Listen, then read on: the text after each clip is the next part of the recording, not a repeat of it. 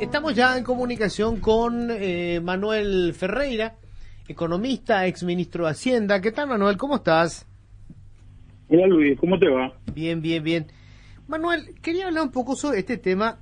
El tema de la usura es un, secreto a voces, ¿verdad? Sabemos que, que funciona en el mercado, eh, solo que ahora, bueno, con este caso de Ramón González Daer, conocemos un poco, empezamos a sospechar de la dimensión que tiene eso a ver, desde tu función, digamos, como, como economista en el sector privado, como ministro de Hacienda, ¿qué tan eh, extendido está este fenómeno de la usura y, cómo deberíamos tratarlo? Porque algunos dicen eh, acabar con el mercado de la usura cuando todavía el sistema financiero no da cobertura a una economía que se maneja lamentablemente de manera informal, de, de, de forma importante eh, sería criminal. ¿Qué, qué, opinas de esto, Manuel? Bueno, mira, eh, creo que hay varias cosas que hay que considerar acá. Eh, el primer lugar es esto que decías vos anteriormente, que hay mucha gente no cubierta. Como los sistemas de información en Paraguay son relativamente, son muy limitados, por llamarlo de alguna manera, la situación se vuelve compleja por el costo que genera para el que presta el dinero la recuperación de, ese dinero. Entonces, en otros países vos tenés información positiva, tenés información negativa. Eh, ¿Qué quiere decir información negativa? Información negativa es lo que nosotros normalmente conocemos como Inforcom, ¿verdad? Mm. Que, que es los atrasos que tenés, demandas, etcétera, etcétera. Pero también hay en otros lugares hay información positiva, es decir, eh, cómo fue tu historial de cumplimiento de pago de deuda, eh, qué propiedades tenés, etcétera, etcétera. Una serie de cosas que, que hablan tus niveles de ingreso dentro de tu trabajo, etcétera, etcétera. Entonces, cuanto más información hay en un sistema, se vuelve más fácil ubicarle a una persona. En el momento que se vuelve más fácil ubicarle a una persona, obviamente lo que va a pasar es la tasa promedio va a ser más, más reducida. Te voy a poner un, te voy a poner un ejemplo. Em, en realidad, en una relación financiera, el que tiene más información es el que toma el dinero. ¿Y qué quiere decir que tiene más información? Quiere decir que es la persona que sabe si va a devolver o no. Yo siempre a la gente le pongo un ejemplo que me parece que es muy útil. Si la tasa de interés fuese cero, lo que vamos a atraer es a cualquier persona, ¿verdad? Claro. O sea, vos, yo, cualquiera se va a ir a tomar un crédito, digo, por ejemplo, donde tomas un millón de guaraníes y pagas 100 mil guaraníes en 10 meses, ¿verdad? Claro. Eh, entonces la fila es infinita digamos, que la gente que está formando fila para recibir el crédito. Si, si la tasa es de 100% diario, y el otro extremo, ¿verdad? La pregunta es, ¿va a seguir habiendo gente que quiere crédito, sí o no? Y la respuesta es sí va a seguir habiendo gente. El asunto es que esa gente que quiere recibir ese crédito tan caro, no te va a devolver el crédito. ¿Verdad? Claro.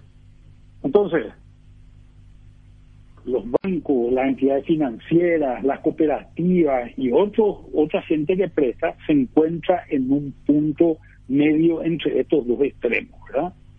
Donde tiene que invertir y tratar de averiguar si la persona que está del otro lado del mostrador le va a devolver o no dinero.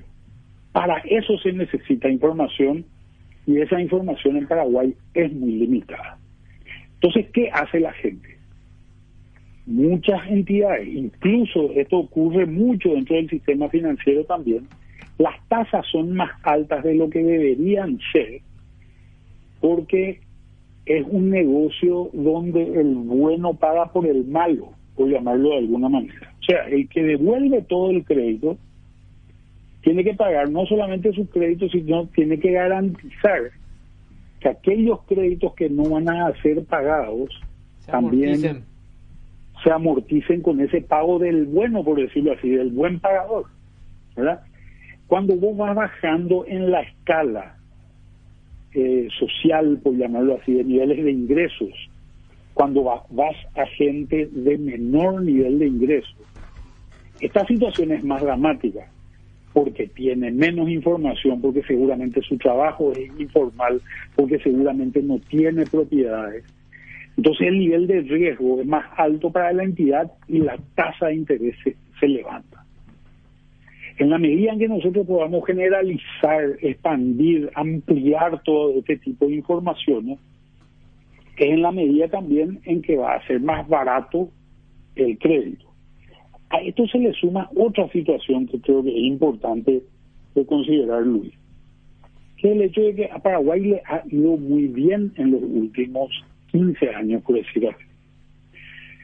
Y más allá de que mucha gente dice la, la macro anda bien, pero la micro no, en realidad lo que ocurrió es que bajo los estándares de Banco Mundial, que son 10 dólares de, ingreso por persona por, por, por día,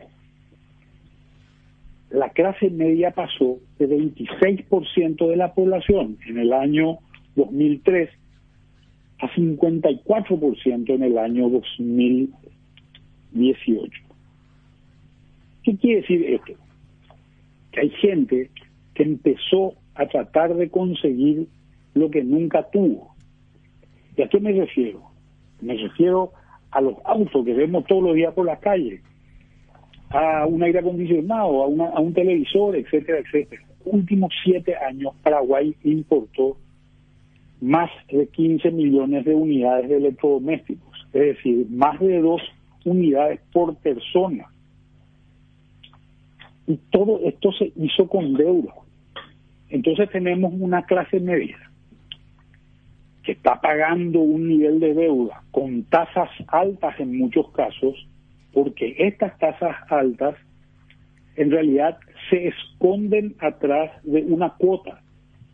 La gente dice, puedo pagar unos 300 mil durante 12 o 18 meses y dice sí, y si dice sí, compra lo que tiene que comprar.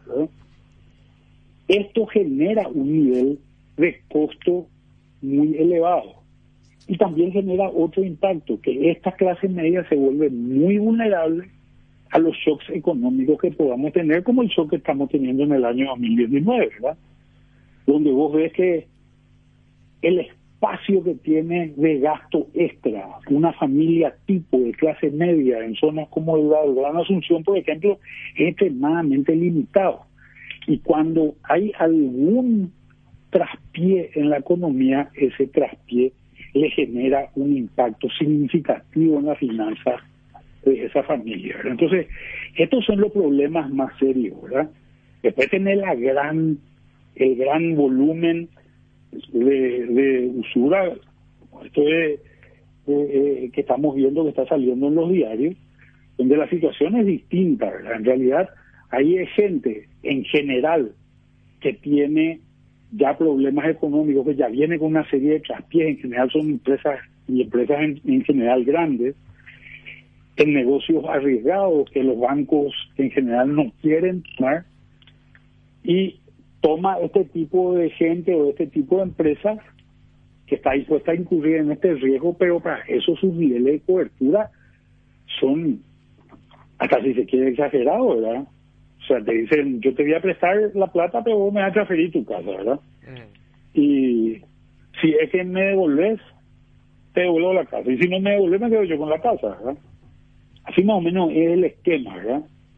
Y esto, esto va a seguir existiendo porque también estos traspiés económicos que se dan, que afectan a una serie de, de, sectores, son, son traspiés que van afectando a, diversos números de empresas que tienen mayor o, nivel, o menor nivel de, de calidad, digamos, en su gestión administrativa financiera y que, y que le genera un impacto. Y después de esto está el tema del lavado de dinero también, ¿verdad? Que es un tema totalmente distinto.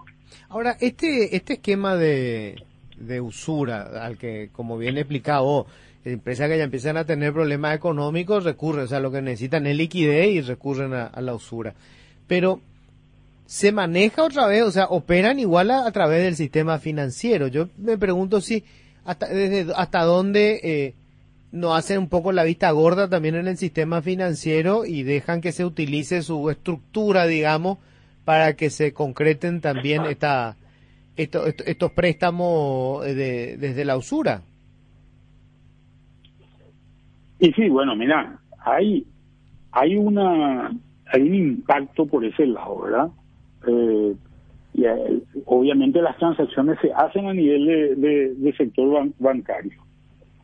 Yo estuve mirando y pensando quién debería ser el organismo encargado de ver, eh, de controlar esto hasta donde tengo entendido, esto está metido en la ley de banco, en la ley de Banco Central, uno, de los temas donde estipula la tasa de usura, pero como esa es una tasa que afecta solamente a entidades financieras, hay gente que está excluida de esto.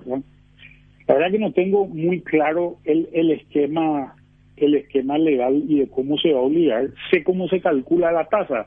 La tasa en realidad será usuraria en la medida en que esté en un 50% por encima de las tasas promedio ofrecidas por el sistema financiero.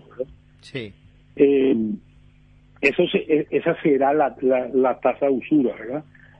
En general, eh, yo creo que posiblemente, y esto me estoy metiendo en, el, en el tema, en el campo jurídico que es en el que, donde no soy especialista, ¿verdad? Pero creo que está muy vinculado también así vos querés denunciarle a alguien puntualmente por un delito de usura, ¿verdad? Pero no, no sé si es una acción general pública que va a ser tomado de oficio por alguna entidad, ¿verdad? Mm. Si alguien debería estar controlando esto, es el Banco Central. Pero, por ejemplo, el Banco Central no tiene alcance, por decirte, sobre una cooperativa o sobre una casa de crédito. Entonces, ¿cuál es el nivel de alcance? Creo que acá hay una zona que por lo menos yo no la conozco bien y que, y que creo que es lo que hay que determinar exactamente para ver cómo afecta. Manuel, mi respeto de siempre, ¿eh? muchas gracias. gracias a vos, Luis. Te mando un abrazo y un saludo a tu vida. Manuel Ferreira, ex ministro de Hacienda, economista.